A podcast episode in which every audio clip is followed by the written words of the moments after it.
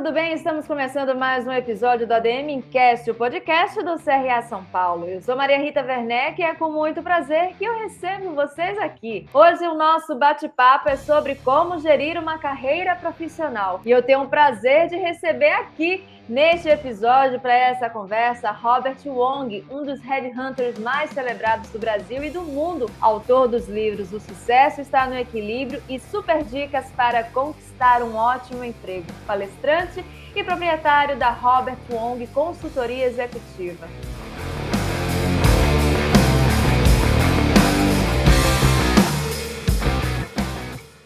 Tudo bem, Robert? Muito obrigada. É um prazer ter você aqui com a gente no ADM Cast. Eu que agradeço, Maria Rita. Inclusive, eu digo, nunca digo obrigado, porque eu sou, não me sinto obrigado de estar aí com vocês, seus ouvintes, uh, porque quando você faz por obrigação, é uma energia meio ruim. Eu me sinto muito agradecido, porque me agrada esse convite. Espero agradar vocês com o que a gente vai falar. E é outra energia, quando a gente faz algo que nos agrada. Então, nós estamos ah, recebendo um outro, muito agradecido. Bom, já começamos né, com o pé direitíssimo essa entrevista. E eu vou já uh, fazer a primeira pergunta, porque quando a gente fala de gestão de carreira, gerir, sempre lembra de administração, de uhum. estratégias. E como o nosso assunto é gerir carreiras, eu gostaria de saber se existem estratégias para a gente gerir uma carreira e quais seriam elas, por exemplo. Excelente pergunta, Maria Rita. Antes de falar sobre gestão e uh, carreiras, e estratégias, contar uma pequena história muito rápida. Uma vez uma repórter veio para mim e falou: Senhor Wong, posso fazer uma pergunta? Falei, claro, que é uma repórter, que você faz a vida, né? Ah, essa pergunta é uma pergunta de um milhão de dólares. Eu estou fazendo essa pergunta para todo mundo que eu entrevisto. Eu quero escrever um livro sobre o tema. Ah, então chuta, qual é a sua pergunta de um milhão de dólares? Senhor Wong, qual é o propósito da vida? Uau! Olhei para ela e falei: o propósito da vida é viver uma vida com propósito. Ela olhou para mim disse: Uau, nossa, que resposta mais incrível, mais acertada, mais da pinta, mais uh, curta. Porque todo mundo me deu respostas quilométricas, complexas, nem entendia. O senhor resumiu tudo numa frase só. Claro, que meu propósito não é necessariamente o seu propósito e vice-versa. Cada um tem seu propósito. Então, antes de falar de gestão, estratégia de carreira, a pergunta é: qual é seu propósito? A palavra propósito vem de duas palavras, pró e pósito. Pró é favor de ou em direção a, e pósito é posição ou position. Então, propósito é em direção a um destino, a um ponto. Se você tem um destino, um dia você chega lá. Se não destino, você vai girar, girar e não sabe o que está fazendo. Então, como, quando você tem um propósito da vida, que você quer na vida, aí você tem que, aí você pode fazer uma estratégia, que é o plano, para chegar lá, e a gestão é a ação de como chegar lá, tá bom? É como nas empresas tem a visão e a missão. Então, essas duas, três coisas, propósito, estratégias e, e gestão, andam junto a junto. Isso é muito importante. E como que faz isso? Primeiro, você tem que fazer três perguntas. O que, que você quer da vida? What? Por que você quer fazer isso? Porque você quer, e a segundo porquê, porque os outros vão querer você fazendo isso.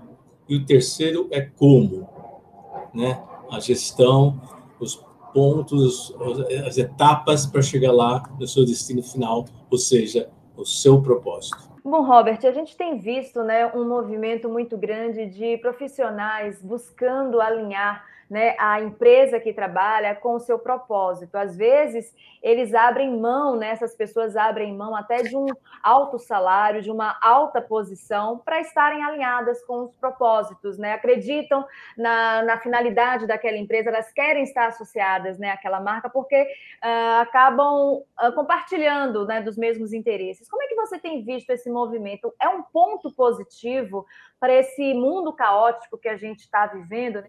o mundo é muito dinâmico, nada é estável. Esse planeta está girando no seu eixo o tempo todo. Então, como tudo está em movimento, nossa vida também tem que estar em, em movimento. Evidentemente, mas tudo com equilíbrio, certo? Porque uh, eu estou falando equilíbrio, equilíbrio dinâmico, indo para frente e para cima, e não equilíbrio estático, parado. Então, esse momento que nós estamos tendo é um momento fantástico para a gente refletir. Inclusive, tudo falando, nós estamos passando por uma crise. Que porcaria, que, ah, que, que desastre. Gente, a crise não é um problema. Pelo contrário, crise vem da origem grega crisis. Crisis é momento de decisão. É só isso. Se você pensar bem, crise é um momento de decisão. Então, nós estamos passando um momento de decisões em todas as esferas política, uh, conjuntural, corporativa, pessoal, profissional, social, até, uh, vamos dizer, uh, emocional. Então, gente, nós temos que pegar esse momento fantástico e tomar decisões acertadas. E essas, como toma essa decisão acertada? Uh, então, a gente tem que falar, o que, que eu quero? Quais são os sinais da minha carreira, na minha profissão? Eu estou feliz? Eu me sinto realizado? Uh, estou podendo compartilhar as coisas que eu faço com as outras pessoas? E, então, se as respostas são mais negativas do que positivas, então a hora de refletir e ouvir a sua voz interna. Sabe como chama essa voz interna? É sua vocação, voz, vocação, voz interna, que está falando para você há muito tempo, só que ele fala muito baixinho, a gente não ouve. Eu não consigo botar o meu ouvido no seu peito e ouvir sua vocação. Você mesmo tem que ir lá dentro e ouvir essa voz. E quem trabalha por vocação, Marita, trabalha com felicidade. Isso é incrível. Então você tem que se perguntar: eu estou evoluindo? Estou feliz? Estou me sentindo realizado? Se não tiver, a hora de refletir e repensar. Bom, Robert, segundo você próprio, né, a fase profissional ela passa por cinco etapas, por cinco fases. Explica para a gente quais são essas etapas. Eu tomei emprestada a teoria do Maslow, pirâmide de Maslow, que é pirâmide de necessidades. Não sei se está a par, mas quem tiver, resumidamente. Maslow foi um grande filósofo uh, que nasceu na, na Polônia, migrou para os Estados Unidos, e ele, e psicólogo, ele criou uma tese interessante, que ele falou que o ser humano tem que passar por várias etapas até chegar no topo ele chamou de pirâmide de necessidades, porque você não chega numa pirâmide lá embaixo, na base, tum, dá um pulo e salta lá para cima. Você tem que galgar para e passo, etapa por etapa, até chegar no topo. Então, diz que todo ser humano tem que primeiro atender suas necessidades fisiológicas, comer, beber, respirar, dormir, etc. e tal, ir para o banheiro. Depois da necessidade fisiológica, você quer a necessidade de segurança, você quer sentir seguro não, e protegido, não se machucar, não se ferir. A próxima etapa é sua necessidade social. Você quer pertencer a grupos. Por isso você é católico, protestante, ateu, etc. E tal. Você é corintiano, palmeirense, flamenguista, etc. Né? Finalmente, você depois vai para a sua necessidade de estima. Você quer ser estimado, admirado e querido pelas outras pessoas. Depois de descobrir uma estima maior do que os outros para com você. Chama-se autoestima, onde você se preza, você se respeita e você uh, se sente o melhor que você possa ser. E, finalmente, no topo da pirâmide, você chega na autorrealização. Você é o que você possa ser. Então, usando esse pirâmide do Maslow emprestado, eu criei uma pirâmide do realização do trabalho, ou seja, alguém falar a pirâmide do Wong. E, uh, semelhante à fisiológica, a primeira coisa que a gente faz no trabalho é procurar nosso trabalho, o emprego. Porque o emprego é uma fonte de recursos, de, dinheiro, salário, uhum. para você ter uh, acesso aos prazeres da vida, poder comer, beber, etc. e tal, comprar uma casa. Mas você não quer ficar lá embaixo do emprego, você quer subir. Então, a próxima necessidade é segurança. Do Maslow, eu chamei de uh, profissionalização. Você quer segurança, então o cara vai lá, estuda uma língua, estuda uma nova área de trabalho, tecnologia, etc. e tal, para assegurar mais segurança no seu trabalho. Tá bom, eu comecei como engenheiro, eu não quero ser engenheiro raso pelo resto da minha vida, eu quero subir.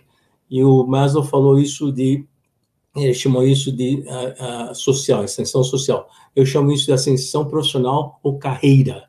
Então, você segue uma carreira para poder subir no seu lado profissional. E, finalmente, depois, uh, ele chamou que você quer uma autoestima, uh, estima, ser estimado pelos outros. Eu chamei isso de vocação onde você ah, ouve, ouve essa voz interna sua. e faz trabalho por aquela coisa que é seu chamado. Olha que coisa interessante. E no topo da pirâmide, o que o Maslow chamou de autorização, eu chamei de missão. Missão é uma missa grande, hein? Missão é, vem do verbo uh, da palavra latina missione ou mittere, que é remeter ou enviar. Por isso que o missionário, que vem dessa palavra, é uma pessoa enviada para pregar a palavra. Uhum. O missão, que também vem dessa palavra, é um artefato enviado para atingir um alvo. Gente, todos nós, sem exceção, fomos enviados aqui na Terra para fazer alguma coisa.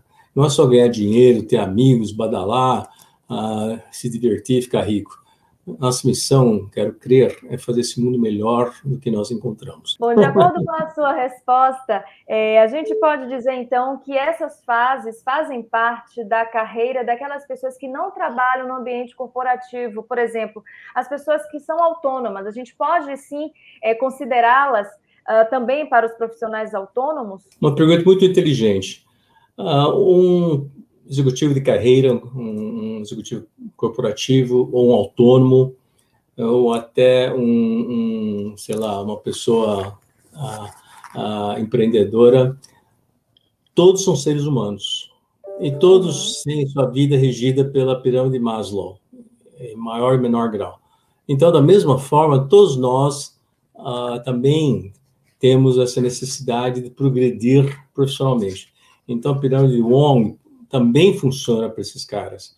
Dar um exemplo. Uh, um executivo, talvez você, Maria Rita, começou como repórter e vai subindo, hoje você é diretora aí nessa, da, da, do seu programa. Uh, ou um, uh, um, profissional como Bill Gates, começou como um funcionário, largou, tal, tal, e hoje é um empresário, é o mais rico do planeta. Então, nós queremos galgar, queremos subir, queremos evoluir. Essa é uma necessidade humana.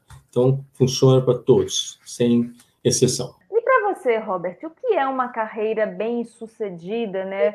Um profissional de sucesso? Olha, para a maioria das pessoas, Maria Rita, eles acham que sucesso é ter uma promoção, um bônus, uh, como que é? Uh, validação, resultados, etc. E tal. Ótimo, isso é, é válido. Mas para mim é algo bem mais simples. Sabe o que é sucesso para mim, seja profissional, pessoal, etc. e tal? É eu levantar todo dia ou no fim do dia me perguntar: hoje eu estou melhor que estava ontem e amanhã estarei melhor que estou hoje. Isto para mim é sucesso. Isto é evolução. E estamos aqui na vida para evoluir. Se você ficar parado ou evoluir, crescer, é terrível. Então, isso para mim é o sucesso. Bom, vamos falar agora um pouco sobre Headhunters, né? Como eu te apresentei, você é um dos mais celebrados aqui do nosso país, reconhecido também mundialmente. Fala pra gente se só as empresas podem procurar um Headhunter ou também profissionais podem contar com os serviços desse profissional, com serviços não, com assessoria, né, desse profissional. Explica para a gente, até para quem não conhece, né, muita gente deve estar ouvindo até essa palavra pela primeira vez, o que vem a ser um headhunter, o que ele faz, e aí depois você é, responde essa minha pergunta. ah, você sabe que eu me lembrei quando eu fui convidado para ser um headhunter lá, muitos anos atrás, eu nem sabia o que era bem isso e meus pais chineses, né? Falei, poxa, se eu for um headhunter, como que eu vou explicar para papai e mamãe, que são chineses, que eu sou, sou um caçador de cabeças? Vão achar que sou canibal, corta a cabeça das pessoas. Aí eu descobri que headhunter é como aqueles, em inglês, talent scout, né? aqueles uh, olhadores, aqueles caras que fuçam para procurar aqueles talentos em esportes ou em artes e tal, para galgar certas posições. Falei, que legal! No fundo, no fundo, também refleti que todos nós somos headhunters. Você também, Maria Rita, ah, o João, todo mundo, até você, caro ouvinte. Por quê? Você não está procurando um, um par, uh, um, um, amigo, um funcionário, um colega. Então, então você está procurando também, você, entre aspas, está caçando um, um, sujeito, uma pessoa para fazer uh, parceria com você. O executivo uh, ou pessoa física, no fundo, é matéria-prima do headhunter. Então, quer dizer, você, você é o, aquele diamante eh, bruto que nós estamos procurando para apresentar para aquele cliente. E no Brasil, e não só no Brasil, mas no mundo, a maioria das posições é ah, preenchido por QI. QI, no quem indica. Não é por uhum. anúncio de jornal ou por uh, headhunter, é quem indicou. Isso funciona muito. Então, se a maior parte é por indicação, procure as pessoas que podem mais indicá-lo, seus amigos e também um headhunter, porque uh, eles vão saber onde estão as posições chaves, as, pessoas, as posições mais interessantes. E uh, uma, uma dica, hein? Procure o headhunter não só, não só, não apenas quando você o precisa dele, mas sim quando você pode também oferecer alguma coisa para essa uhum. pessoa. Ele vai não vai esquecer de você, ele vai lembrar de você quando você precisar, tá bom? E como é que a gente encontra o Headhunter, por exemplo? Eu, se eu quisesse entrar em contato com o Headhunter hoje para dar uma guinada na minha carreira, como é que eu faria? Boa! Ok. Procura seus amigos que usaram Headhunters e, e sonda eles. Quem que te chamou? Quem que foi? Quem, qual é a sua impressão? Até as empresas. Os RHs também conhecem os Headhunters. Também no Google, uh, você pode. LinkedIn, por exemplo? Nossa, o LinkedIn tem muitos. Quem são os melhores headhunters? Uh, quem, uh, quem tal, você vai chegar lá. Uh, mas o QI, quem indica, ajuda muito, viu? Ah. E é importante conhecer essas pessoas, porque as boas posições estão geralmente nas mãos desse pessoal, desse profissional. Boa dica, hein? Você que está, então, querendo dar uma guinada na carreira, Segue essa dica aí do Robert. E ainda falando né, de Headhunter, quando você precisa né, uh, selecionar um perfil, Robert, como é que você faz? Quais são as principais uh, características, as principais habilidades que ajudam né, a você decidir por um talento ou outro? Meu caro ouvinte, vou te dar uma dica, o segredo de um Headhunter, viu? Então preste atenção. Qualquer processo de seleção uh, de um profissional passa por duas etapas. A primeira etapa etapa seletiva, onde entre dezenas, centenas, milhares de candidatos, vou selecionar aqueles qualificados aptos para aquela posição.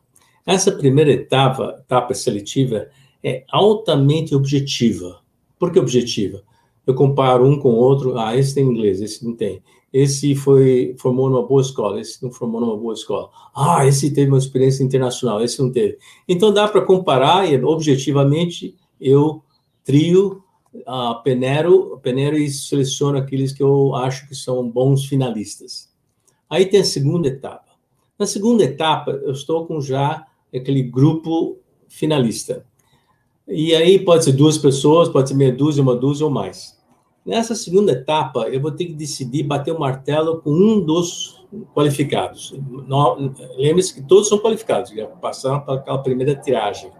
Nessa segunda etapa, quando eu vou, bater o martelo, tomar decisão, é altamente subjetiva. Su primeira foi objetiva, a segunda subjetiva. Por que que selecionei esse, como Maria Rita falou, e não aquele outra pessoa? Ah, química, coisa de pele, bater o santo, é feeling, é incrível. É como, por que você escolheu a sua esposa ou seu esposo? Foi feeling. Outras pessoas, por que, que esse cara viu nela ou nele? Você escolheu, ponto final. Uhum. Então, é importante, querido, nessa, uh, uh, pessoal, que nessa etapa você cria uma empatia com o entrevistador ou o selecionador, porque isso é que vai fazer a diferença, tá? Você, há uma, um, um clique lá que faça.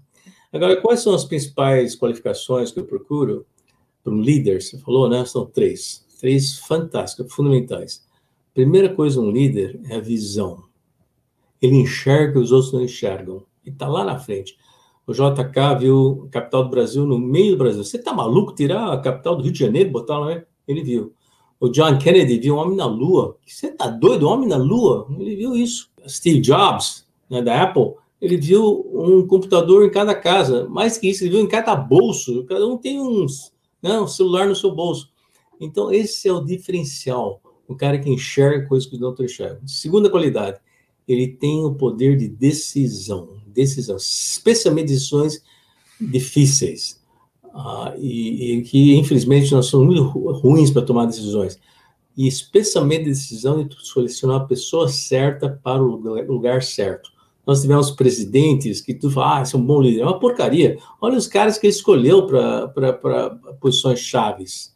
E a terceira coisa fundamental além de visão, decisão, é inspiração. Ele inspira as tropas, as pessoas, seu, seu grupo, sua, a sua equipe, tchá, fazer o melhor possível. E o que é que lhe afasta de um perfil, por exemplo? Digamos que você esteja procurando né, um, um CEO para ocupar determinada vaga, você agora já nos falou o que é que lhe atrairia, mas o que é que lhe afastaria de um perfil? Quais são as, as características que você diz, epa, aqui acho que não vai dar, não vai dar esse clique. Ah, bacana. O que eu procuro no profissional, às vezes, hard skills e soft skills. Hard skills, sua competência técnica, a gestão, números, dados, tecnologia, isso é muito interessante. Mas hoje em dia, mais importante, você tem que ver os soft skills, a sua condição de gestão de gente, sua empatia com as pessoas. Então, as soft skills são comunicação, influência, atitude, sabedoria, etc. e tal, especialmente empatia. A primeira hard skills eu ensino o indivíduo. Se não sabe, eu ensino. Se não puder aprender, eu contrato uma pessoa abaixo dele, ele faz aquela parte da tecnologia, das finanças, etc., da gestão. Mas a parte de soft skills tem que ir dentro da pessoa. Se um, um líder, um executivo não tem isso, que no fundo você vai administrar gente, não vai durar, tá bom? Então, uh, agora, como que eu vejo se a pessoa é ou não é?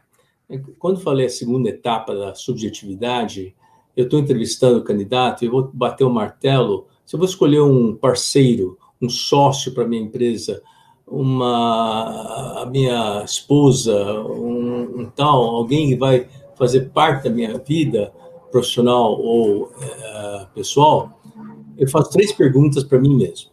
Eu faço essa pergunta para mim. Eu não formulo essa pergunta verbalmente, em voz alta. Primeira pergunta. Eu olho para você, Maria Rita, e a pergunta eu faço para mim mesmo: eu compraria o carro usado dessa pessoa? Hum. Outras palavras, essa pessoa transmite credibilidade ou vai me vender gato por lebre? É feeling só. Uhum. Segunda pergunta: eu traria essa pessoa para dentro do meu círculo íntimo de amigos e família? Tem gente que eu conheci que tal, mas eu nunca, meu ex-chefe de uma empresa, eu nunca trouxe para minha casa.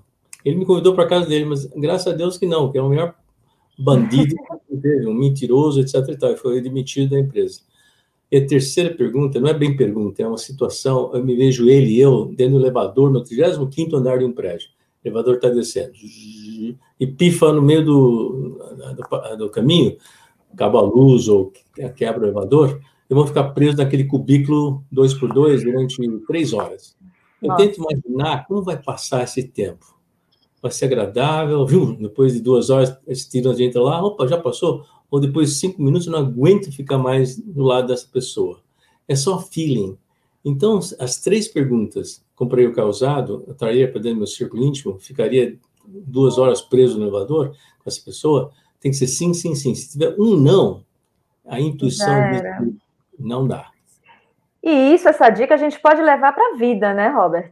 Querida, vocês mulheres têm essa vantagem, que intuição, a palavra, é, é uma das palavras mais lindas do vocabulário brasileiro português. O que quer dizer intuição? Vocês têm essa intuição. Intuição, in de interno, tui de Deus, Deus, são de ação. Sabe que é intuição, querida? É ação de Deus dentro de você. Aquele Olha. lampejo divino, aquela conexão divina, você não sabe de onde vem. Pá! Minha mãe era muito intuitiva. Ela Maravilha. percebia quando eu estava com um problema, o que está acontecendo, filho? Como você sabe, mãe? Coisa de mãe. que maravilha. Bom, Robert, no início do nosso programa a gente falou um pouco sobre propósito, né? Falamos uh, muito sobre a necessidade né, do profissional estar alinhado uh, com a empresa que ele trabalha, e isso me levou a pensar em autoconhecimento. Falando de autoconhecimento, eu sei que é uma é muito difícil, é uma, é uma etapa muito difícil, né, para qualquer indivíduo conseguir ter seu próprio autoconhecimento. Aí eu te pergunto, o coach nesse momento é uma boa saída, é uma boa estratégia para a gente começar a desenvolver esse autoconhecimento? Maria Rita, a primeira coisa, você tem que eliminar a palavra é difícil. Quando você pensa que é difícil, é difícil, tá? Autoconhecimento é uma coisa maravilhosa. Inclusive, você confiaria em alguém que te conhecesse? Provavelmente não.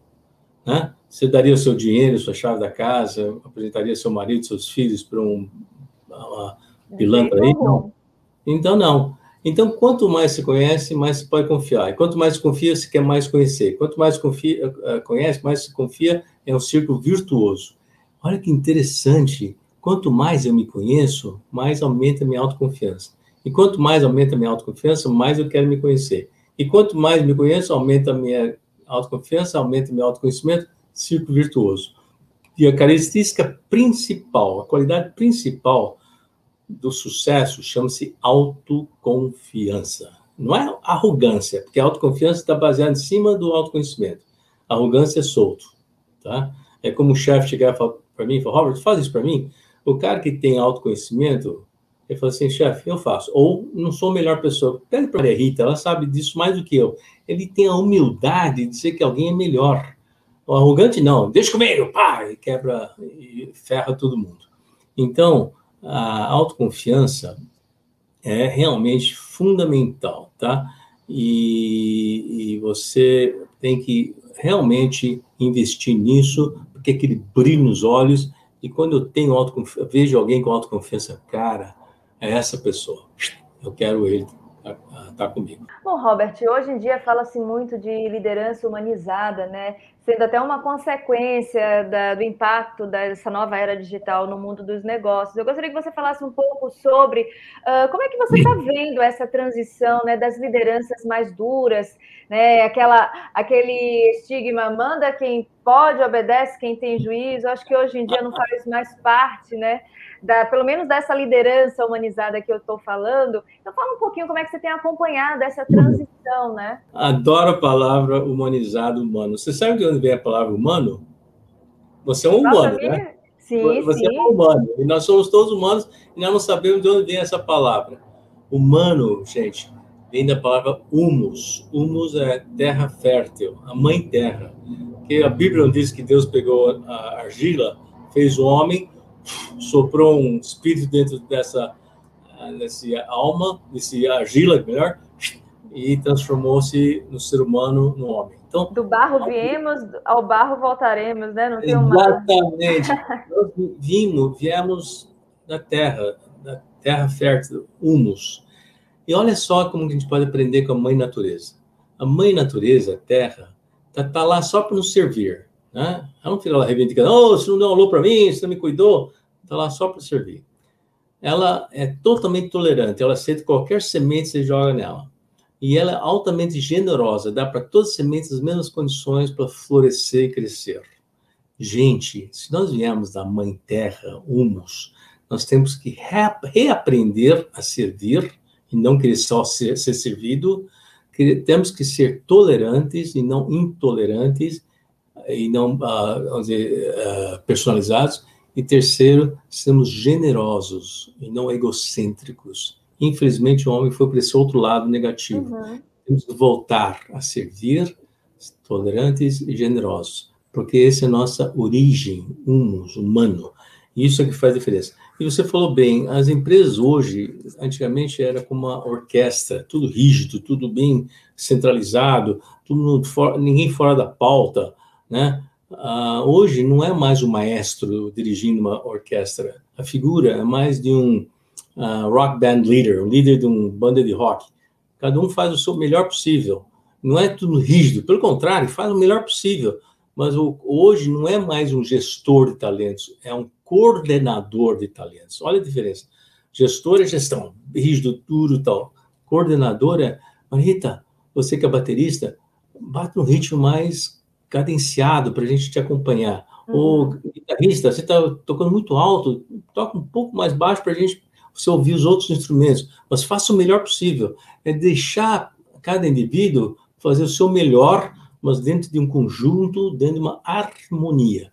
Isto é coordenação e não mais só gestão dura. É uma coordenação humana, como você bem colocou. Robert, o que, é que, na sua opinião, não pode faltar né, na capacitação de um profissional? A gente sabe que isso, essa é uma pergunta muito ampla, porque a gente tem profissionais de diversas áreas, de diversos níveis, mas o que, é que você acha que uh, todos os profissionais deveriam investir nesse momento? O que, que nós temos que investir em três coisas? Tá? Eu gosto do número três, que é o tripé que dá estabilidade. A primeira coisa, a gente tem que investir na nossa atitude Atitude não é comportamento. Comportamento que você faz quando alguém está te vendo. Ah, não vou roubar essa carteira porque eu posso ser pego. Atitude é eu faço que, quando ninguém está me vendo, eu não vou roubar essa carteira porque é coisa errada de fazer. Vou devolver para o dono achar quem que é o proprietário disso aí. Então, atitude.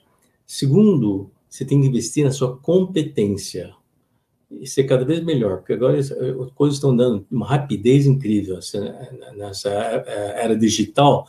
Então, se você está na área financeira, vai estudar todas essas novidades estão acontecendo. Você está na área tecnológica, então, pelo amor de Deus, né? Você está na área de eh, recursos humanos, está na área de marketing, vendas, você tem que realmente se colocar a par e até adiantado em relação à concorrência. Então, competência em segundo lugar. E a terceira coisa que tem que investir é seu potencial para evoluir, para ocupar novas posições. Porque eu não quero um cara que entra como office boy e morre como office boy sempre, ou um gerente fica sempre gerente. Eu quero alguém que ele vai galgando posições, subindo, certo?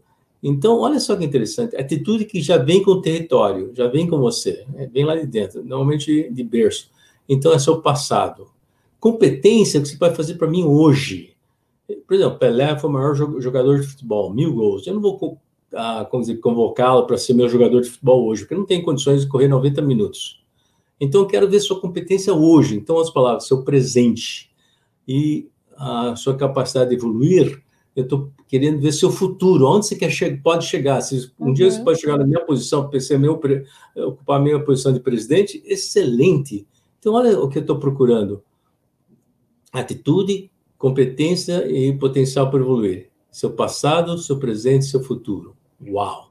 É isso que você tem que investir em si próprio. Eu gosto de usar analogia do cisne negro.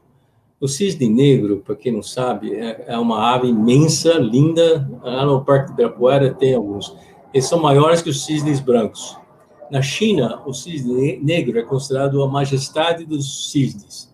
Ele tem aquela penugem negra reluzente, aquele longo pescoço arqueado, aquele bico fino vermelho. Mas o cisne, apesar de todo o seu porte, majestade, beleza, ele não consegue voar enquanto ele está no lago. Para voar, ele tem que sair do lago, chegar na margem, correr, bater suas asas vigorosamente tchum, e voar. Qual é a lição? Enquanto o cisne está no lago, que é a sua zona de conforto, ele não consegue voar, só vê os peixinhos em volta e tal. Para ele voar, tem que chegar na margem, sair da zona de conforto, porque na margem pode ter um lobo, pode ter um caçador, ele pode quebrar uhum. o pata. Mas se ele arriscar e correr e bater as asas, ele jum, voa, ele vai ver o mundo de outro nível, em vez de só vendo aquele nível do, da, do lago. Queridos, se vocês quiserem voar, ver o mundo em outro nível, saiam da sua zona de conforto. Arrisquem para o seu próprio bem. Bom, não poderia ter tido um exemplo melhor para casar com a minha próxima pergunta, né? Porque eu acredito que muita gente hoje em dia está querendo sair da sua zona de conforto em busca de novas experiências, e isso está gerando uma rotatividade nas empresas muito grande, né? Inclusive, é, recentemente saiu uma pesquisa da Gartner informando que cerca de 90% dos profissionais de RH que eles entrevistaram estão com dificuldades de reter os seus talentos.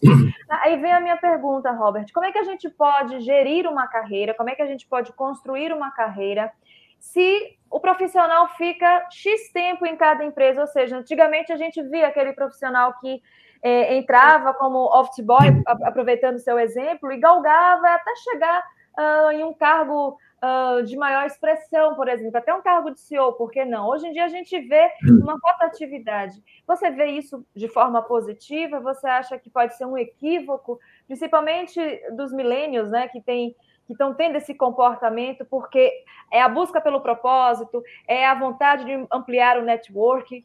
Qual é a sua opinião sobre isso? Queridos, é positivo ou negativo? Para mim, a filosofia oriental não tem essa dualidade positivo e negativo, bom, ruim, bonito, feio, preto, branco, não tem. Tudo na filosofia oriental é neutro. Depende de como você usa aquilo lá. Vou dar um exemplo. Uma faca. É, é bom ou não? Ruim? É neutro, é um instrumento. É bom se eu cortar, usar para cortar meu bife. É ruim se eu ameaçar você com a faca. Olha que interessante. O trabalho é bom ou ruim? O trabalho faz parte da natureza humana. É bom se eu trabalhar dentro da minha capacidade, da minha competência. É ruim se eu trabalhar menos que deveria, sou um preguiçoso. Ou trabalhar mais do que deveria, sou workaholic. Olha que interessante. Né? Amar é bom ou ruim? Tu acha que amar é ótimo? Não, amar é, é neutro. Amar é bom se eu amar dentro do equilíbrio, certo? Se eu amar menos os outros do que a mim mesmo, sou egocêntrico. Se eu amar demais, vira paixão.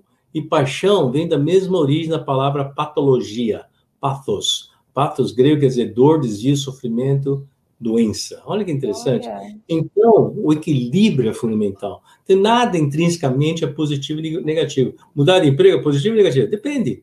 Então, você tem que fazer uma autoanálise para perguntar: a função que eu estou trabalhando ou que eu quero entrar é compatível com o que eu sei fazer?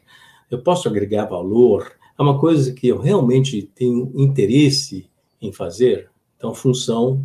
Né?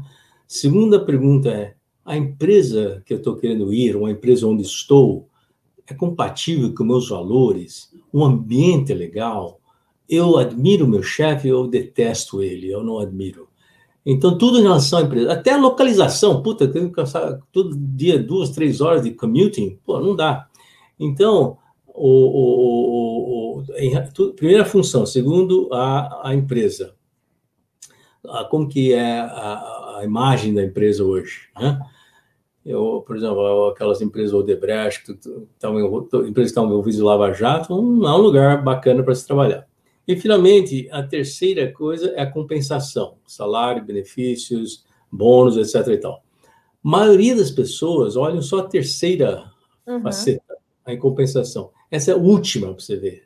Você pode ganhar rios de dinheiro, mas a função não tem nada a ver com você.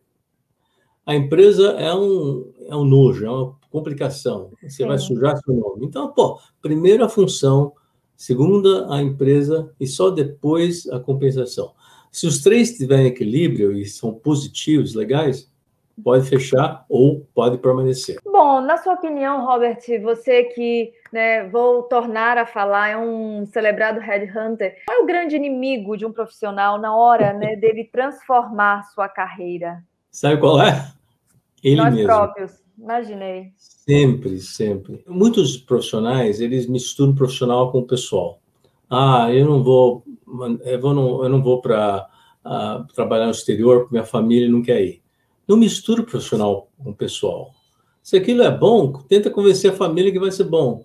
Se você quer a pessoa, a pessoa então fica no Brasil, e mas não mistura. A gente mistura o profissional com o pessoal, tá? Muita gente pede, ah, precisa de um aumento de emprego. Por quê? Ah, porque eu não consigo pagar mais a escola dos meus filhos, eu não posso conseguir trocar o carro da minha esposa. Pô, o chefe vai falar: o que, que tem a ver com isso? Eu não mandei você casar, não mandei você ter filhos, é problema seu.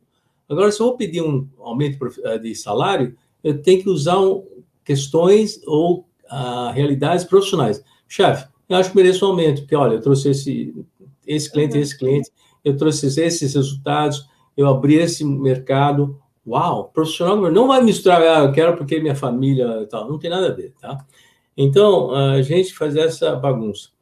E, e então, uh, é fundamental que a gente se conheça. E como se conhecer?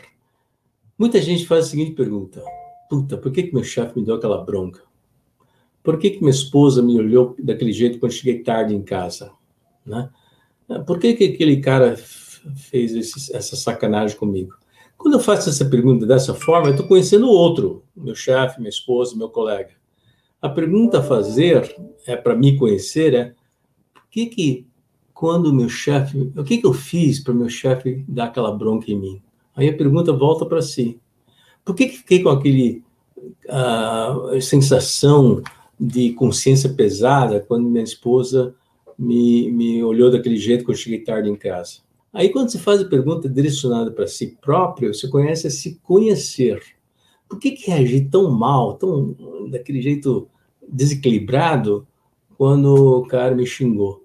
Aí você vai saber de si, não do outro. Eu não quero saber do outro, quero me conhecer. Então, esse é um exercício muito, muito rico em você aumentar seu autoconhecimento. Bom, agora eu quero transformá-lo, né, de entrevistador, eu vou te transformar em um case. Eu quero saber como é que você gere a sua própria carreira, como é que você tem feito essa gestão ao longo da sua trajetória. Você pode contar para gente? Minha carreira teve seus lances uh, acidentais, tem outros bem planejados. Mas uma coisa que me norteou, que me ajudou muito, é que diferente de meus colegas ocidentais, que eles aprendem a fazer o que você goste, é legal, né? Faça o que você goste, você vai ter sucesso. Meu pai, chinês, me ensinou desde pequeno, filho, não só faça o que você goste, mas importante, goste do que você faz. Uau! Eu não entendi, mas um dia eu tava, eu tinha que fazer a cama, minha cama de manhã, ah, no fim de semana, para poder brincar. E eu fiz a cama assim, de qualquer jeito. Ele foi no quarto e falou: Vem cá, filho. Pegou a, a, o lençol e arrancou da cama. Faça de novo. Pai, eu não quero brincar. Faça de novo. Eu fiz, foi uma porcaria. Arrancou a cama de novo e falou: Olha, faça agora com um sorriso nos lábios. O que, pai? Sorriso nos lábios. Eu, aquele sorriso amarelo, né? Eu sou de raça amarela. Não, não. Sorriso de verdade. De verdade. Não, de verdade. Sim? Tá bom. Agora faça com sorriso. Eu fui lá, tchum, tchum, fiz. A cama ficou como cama de hotel. Olha. Picadinho, bonitinho. Ele falou: olha só que diferença. Sabe por quê? A, o lençol era o mesmo, a cama era o mesmo, o tempo que você gastou era o mesmo. A única coisa que mudou foi sua atitude. Tudo que você faz com gosto, com prazer, é outro, outra qualidade, outro nível. Isso eu aprendi na minha vida. Então, caro ouvinte, faça o que você gosta, mas também gosta do que você faz. Às vezes tem que ter uma reunião chata, vá com gosto. Você tem que limpar o banheiro, vai com gosto. Você tem que uh, corrigir um problema que um colega fez, você vai ver muda a sua atitude, muda o resultado. Isso me ajudou muito, muito na minha carreira.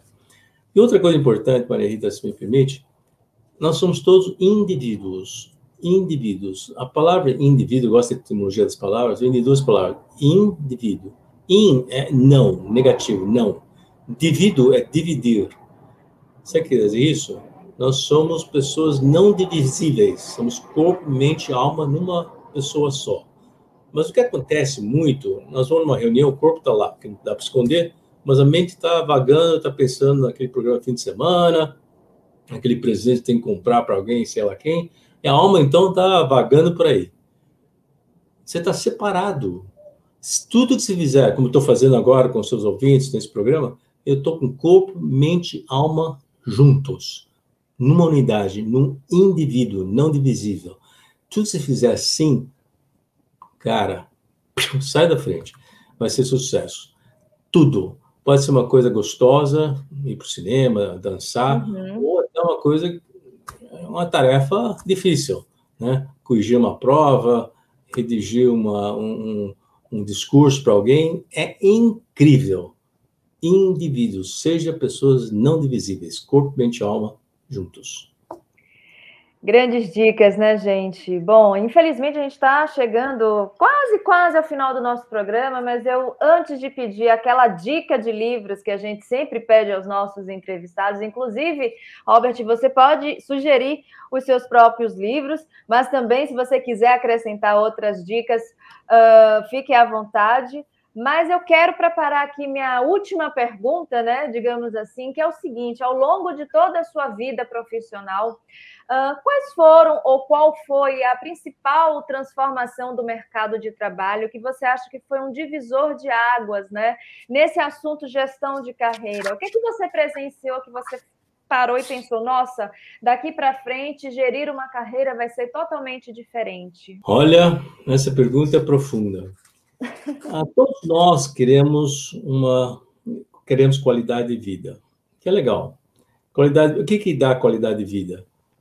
um bom emprego, um bom salário, um chefe legal, uh, uma casa bonita, um carro legal, trânsito livre, uma cidade segura. Isso dá qualidade de vida, são fatores externos. Mas essa, esse período fez com que a gente fosse mais, uh, voltasse mais para dentro de nós. Eu descobri que mais do que qualidade de vida, sabe o que nós realmente queremos? uma vida de qualidade. Vida de qualidade. Não é qualidade de vida só, que é legal, mas vida de qualidade é bem mais fundamental, fantástico. O que, que lhe dá vida e qualidade? São coisas internas: paz de espírito, equilíbrio, saúde, amor. Nossa Senhora! Quando você tem vida e qualidade, o resto, se tiver bom ou ruim, uh, você não tem, está num trânsito horrível, você tem um salário não tão bacana, ou está mesmo desempregado, você encara aquilo com muito mais naturalidade. Então, isso que eu digo, que tem sido um divisor de águas. Tenta combinar qualidade de vida com uma vida de qualidade. Qualidade de vida são coisas externas que você não controla todos, mas vida e qualidade é de você próprio, você que controla sua paz de espírito, seu amor, sua saúde, seu equilíbrio. Isso é fundamental. Bom, agora vamos, né, depois dessa, dessa aula que a gente teve, esse programa não foi só um programa de entrevista, foi uma aula, foi uma consultoria, grandes dicas que a gente vai levar daqui para frente, eu tenho certeza disso. Vou pedir né, as dicas de livro, a dica de livro, melhor dizendo, mas se quiser dar mais de uma, fique à vontade, porque a gente vai gostar muito. Um livro que você acha que faça diferença, que tenha te uh, emocionado, que você acha necessário a gente conhecer, se a gente ainda não tiver lido? Legal. Vocês me permitem, não é propaganda, hein? Está aqui uh, meus dois livros que eu escrevi, O Sucesso está no Equilíbrio e Super Dicas para Conquistar um Ótimo Emprego foram best-sellers. Dois outros livros que me impactaram muito na vida. Eu li vários livros, é centenas, mas dois livros que me uh, realmente fizeram diferença na minha vida. Um chamado O Macaco Nu. É um livro de antropologia do Desmond Morse, que mostra como nós não somos muito diferentes dos macacos, mas, pelo contrário, temos muito a aprender com essa, essa nossas origens dos primatas, tá? E outro livro é um livro chama, uh, chamado Follow Your Heart, ou Siga Seu Coração. Não sei se foi traduzido para o português, é do Andrew Matthews. E me ajudou muito a, a, a, sobre a filosofia da vida. Ouça seu coração. Seu coração, no fundo, é sua alma. Você sabe uma coisa interessante? A gente usa muita mente, mais a razão do que a emoção. Quando o homem arrastava no chão, como todos os répteis, os animais, a, a mente, a razão o coração, a alma e o estômago, que é o corpo, estavam no mesmo nível, estavam na horizontal. Quando o homem ficou ereto, homens erectos, a cabeça ficou em cima, o coração no meio e o estômago embaixo. E quem está por cima quer dominar. Então nós vivemos muito na era da razão, da informação, né, da racionalidade, esquecendo que o centro, a alma, o coração, ainda é o, a, a coisa principal. Ouça sua alma. Você vai ver como isso vai fazer uma diferença a sua intuição, a ação de Deus dentro de você. Quero agradecer pelas dicas dos livros e eu quero agora, para a gente encerrar, Robert, lhe pedir contatos, né? Quem quiser entrar uh, em contato com você, conhecer mais, né, sobre a sua atuação, sobre o seu trabalho, como é que faz? Olha, você pode mandar um sinal de fumaça, bater um tambor. ah, falando sério. Depois vocês colocam lá embaixo. A gente vai colocar assim no descritivo.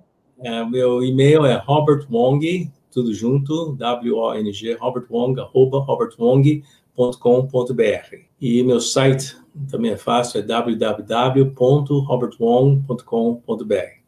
É um prazer ter contato com vocês. E Maria Rita, antes, antes de despedir, eu queria te agradecer. Você usou a palavra agradecer. Você foi ótima. Eu já fui entrevistado para Ana Maria Braga, pela Maria Gabriela, para o João Soares, é uma porção de gente, para o João Dória e tal. Mas eu adorei entrevistar com você. Em particular, porque você tem uma, você tem uma alma riquíssima, você tem uma energia muito boa, dá para sentir. Não estamos na mesma sala, mas dá para sentir sua energia. Parabéns, viu? Oh, que coisa boa de, de ouvir. Muito obrigada. Poxa, para mim é uma honra, é um privilégio. Muito obrigada, não. Muito, Estou muito feliz, muito contente de receber esse elogio de você. Eu vou levar isso para a vida, verdade. Muito do que você disse aqui para a gente, eu vou levar para a vida e tenho certeza que muita gente que está nos assistindo também. É, falando sério, é um privilégio ter tido essa oportunidade de compartilhar essa entrevista contigo e encerrar ouvindo essas palavras tão generosas Poxa, não tenho como agradecer. É, fica aqui mais uma vez né, o nosso agradecimento, o meu agradecimento particular, o agradecimento em nome do CRA São Paulo. E estamos à disposição, Robert, o que você precisar aqui da gente. É, muito obrigada. Eu agradeço. Um beijo no coração de todos vocês, gente. Um beijo grande. Bom, eu sou Maria Rita Werneck e é um prazer recebê-los aqui no ADM Cast. Nos siga nas redes sociais, diga quais assuntos, quais convidados ou convidadas você ou vocês gostariam de ouvir aqui no nosso ADM Cast. Até a próxima. Tchau, tchau.